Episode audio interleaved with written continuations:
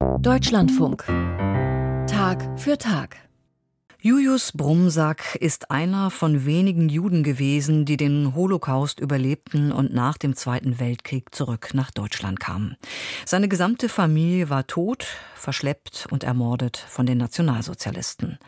Doch in seiner Heimat, der Gemeinde Beverstedt in Niedersachsen, wollte niemand was davon wissen. Julius Brumsack plagten Schuldgefühle, weil er als einziger aus seiner Familie die Shoah überlebt hatte, weil er sich nach England retten konnte. Er wollte Wiedergutmachung ein Schuldeingeständnis und widmete sein ganzes Leben der Aufarbeitung seiner Familiengeschichte. Dabei ist er auf viele Widerstände gestoßen. Jetzt hat seine Schwiegertochter Elfriede Brumsack sein Leben aufgeschrieben. Michael Hollenbach ist der Geschichte von Julius Brumsack nachgegangen. Im April 1939 mit 24 Jahren kann Julius Brumsack aus Sehende bei Hannover im letzten Moment nach England fliehen. Dort tritt er der Army bei und kehrt als britischer Soldat kurz vor Kriegsende nach Deutschland zurück. Er hatte den Kontakt zu seiner Familie verloren.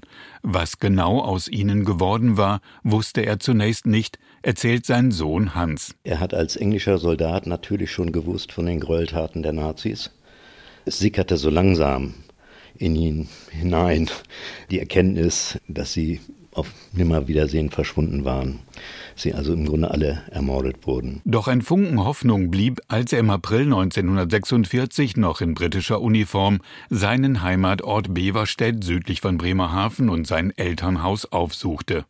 Seine Schwiegertochter Elfriede Brumsack. Das war für ihn natürlich ganz schrecklich. Er kommt dorthin, schleicht sich zur Haustür und klingelt und drückt also auf den Knopf und dann kommt eine ältere Frau entgegen und er erkennt sie, also eine Frau aus dem Ort, also die neuen Eigentümer. Dann schaut sie ihn an und ist irgendwie irritiert und dann sagt er, kennen Sie mich nicht? Ich bin doch Julius Brumsack. Und dann sagt sie, wir haben gedacht, dass Sie längst tot wären. Also, wir haben gedacht, Sie seien längst tot. Und sie ist natürlich erschrocken weil sie ahnt ja für sie also nichts Gutes. Die neuen Bewohner hatten das Haus vier Jahre zuvor für 11.000 Reichsmark übernommen. Bei seinen ersten Nachforschungen stieß der Heimkehrer auf wenig Unterstützung. So schrieb ihm der Bürgermeister auf die Frage nach dem Verbleib seiner Eltern lapidar. Die Mutter und Schwester, Onkel, Tanten und so weiter, die Familie hat den Ort verlassen und wohin sie gekommen sind, kann ich Ihnen leider nicht sagen. Wahrscheinlich gen Osten. Also es wurde nicht gesagt, sie wurden deportiert und es wurde auch nicht gesagt, wann sie deportiert worden sind. Später fand Julius Brumsack heraus, dass die Familie wahrscheinlich im November 41 zunächst nach Bremen und dann in den Osten nach Weißrussland deportiert worden war. Man weiß nichts Genaues über ihr Todesdatum. Also entweder sind sie bereits am Ende des Jahres 1941 ermordet worden oder was sehr wahrscheinlich ist, im Sommer 1942, da wurden dann in einer Erschießungsaktion, Ermordungsaktion die Jüdinnen und Juden auch aus Bremen und Umgebung ermordet. Das hat ihn auch ein Leben lang nicht losgelassen, weil er nie wusste, was ist passiert. Julius Brumsack recherchierte in seinem Heimatort Beverstedt und in Sehende bei Hannover, wo er zehn Jahre in dem Geschäft seines Onkels, das er einmal übernehmen sollte, gearbeitet hatte. Man kann sich vorstellen, dass weder in Sehende noch in Beverstedt irgendjemand etwas davon wissen wollte, also von der Deportation, von der sogenannten Versteigerung. Niemand wusste etwas. Ein, ja, ein ganzer Ort hüllte sich in Schweigen. Julius will das Schweigen brechen. Er schreibt noch im April 46 einen offenen Brief an die Bürger von Beverstedt. Ich bin nicht von Hass erfüllt, will auch nicht Böses mit Bösem vergelten, kannte ich doch den größten Teil der alteingesessenen Bevölkerung Beverstedts. Diejenigen aber, die diese Zeilen nicht mit reinem, gottesfürchtigen Gewissen lesen können, sollen sich selbst verurteilen, sofern sie noch den Mut und den Charakter dazu aufbringen können. Wenn sie auch dazu nicht mehr in der Lage sind, bin ich gewiss, dass sie ihrer gottgerechten Strafe nicht entgehen können. Ein zweiter Aspekt ist sicherlich der, ich muss den Beverstädtern auch klar machen, dass sie letztendlich eine Mitschuld haben, dass sie sozusagen nichts getan haben, um ihre Mitbürger in irgendeiner Weise zu retten oder zu unterstützen. Hinter vorgehaltener Hand berichten ihm einige Beverstädter über die Nationalsozialisten vor Ort und die Repressionen gegen seine Eltern. Doch niemand will dies schriftlich bestätigen.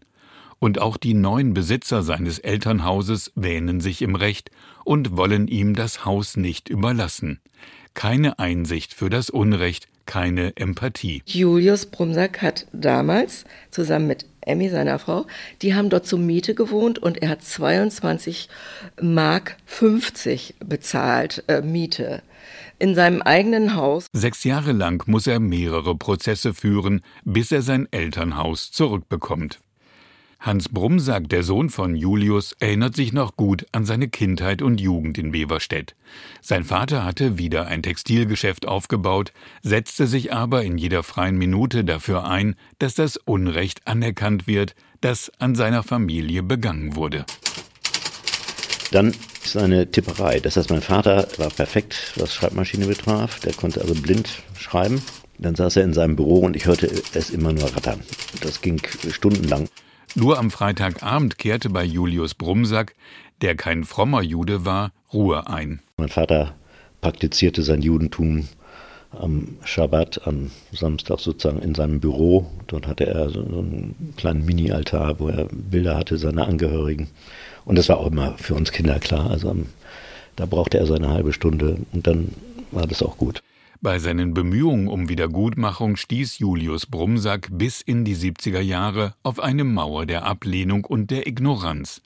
Seine Schwiegertochter Elfriede Brumsack. Wenn Sie die, ich sag mal, postnationalsozialistische Sprache in diesen juristischen Texten lesen, dann äh, bekommen Sie das Gruseln teilweise, mit welcher Kälte mit welchem Zynismus teilweise dort Opfer auch zu Tätern gemacht werden. Sie Sie wurden ja in die Beweispflicht sozusagen gesetzt, was er erlitten haben muss. Erst wird ihm die Familie ermordet und dann setzt er sich über viele, viele Jahre damit auseinander und erfährt Zynismus und Kälte. Wie Julius Brumsack es geschafft hat, seit 1948 in seinem Heimatort Beverstedt gemeinsam mit denjenigen zu leben, die seine Familie dem Tod ausgeliefert haben, ist auch für seinen Sohn und seine Schwiegertochter kaum nachvollziehbar. Das war die größte Niederlage meines Vaters, dass er es nicht geschafft hat, denjenigen, der konkret sozusagen seine Familien, muss man sagen, es waren ja zwei Familien, der sie so malträtiert hat, dass derjenige ungeschoren davon gekommen ist. Von der Dorfgemeinschaft fühlte er sich stets ausgeschlossen. Dort sei der Holocaust bagatellisiert worden. Er erzählte dann immer, naja, also wenn es dann etwas feuchtfröhlicher wurde, äh, dann hieß es immer, Julius, es war ja nicht so schlimm. Und das war etwas, was ihm immer extrem wehgetan hat. Julius Brumsack hatte sich retten können. Seine Eltern, fest integriert in Beverstedt, hatten die Gefahr des nationalsozialistischen Antisemitismus vollkommen falsch eingeschätzt. Die waren hoch anerkannt, die waren im Schützenverein, das waren eher deutschnationale Juden, ja, die äh, natürlich auch stolz waren darauf, dass sie quasi für Deutschland kämpfen durften. Insofern fühlten sie sich auch hundertprozentig sicher. Die haben in den kleinen Dörfern, die haben es überhaupt nicht verstanden, was dort abging. Die haben immer gedacht, naja, es wird vorübergehen. Dass ausgerechnet er überlebt hat, das hat Julius Brumsack sein Leben lang Schuldgefühle bereitet. Auch durch Albträume. Ich habe meine Mutter, ich habe meine Schwester, ich habe Onkel und Tanten im Stich gelassen. Das hat er nie verdrängen können oder das hat er nie verschmerzen können. Und ich glaube, dieses Nachforschen, dieses Aufklären mit aller Vehemenz, das war in der Tat auch so ein Heilmittel oder so eine äh, Form, sich damit auseinanderzusetzen, zu sagen, was hätte er sonst machen können? Er hat auch immer uns gegenüber gesagt, ich muss überleben, das bin ich denen schuldig. Und er wollte auch nie sterben. Also selbst als er mit 96 mehr oder weniger auf dem Sterbebett lag, war klar, er wollte nicht gehen. 2011 ist Julius Brumsack gestorben, als Mitglied der jüdischen Gemeinde in Oldenburg, wo er die letzten Jahre lebte. Doch begraben wurde er auf dem historischen jüdischen Friedhof in Beverstedt.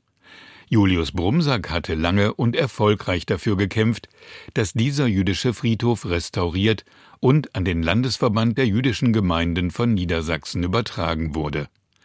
Per Sondererlaubnis durfte er auf diesem Friedhof, auf dem nach 1940 nur noch eine Verstorbene bestattet worden war, begraben werden. Das erfüllt uns mit einer gewissen Genugtuung, dass wir sagen können, okay, da gehörte er auch hin. Elfriede Brumsack hat nun die Lebensgeschichte des Julius Brumsack vorgelegt.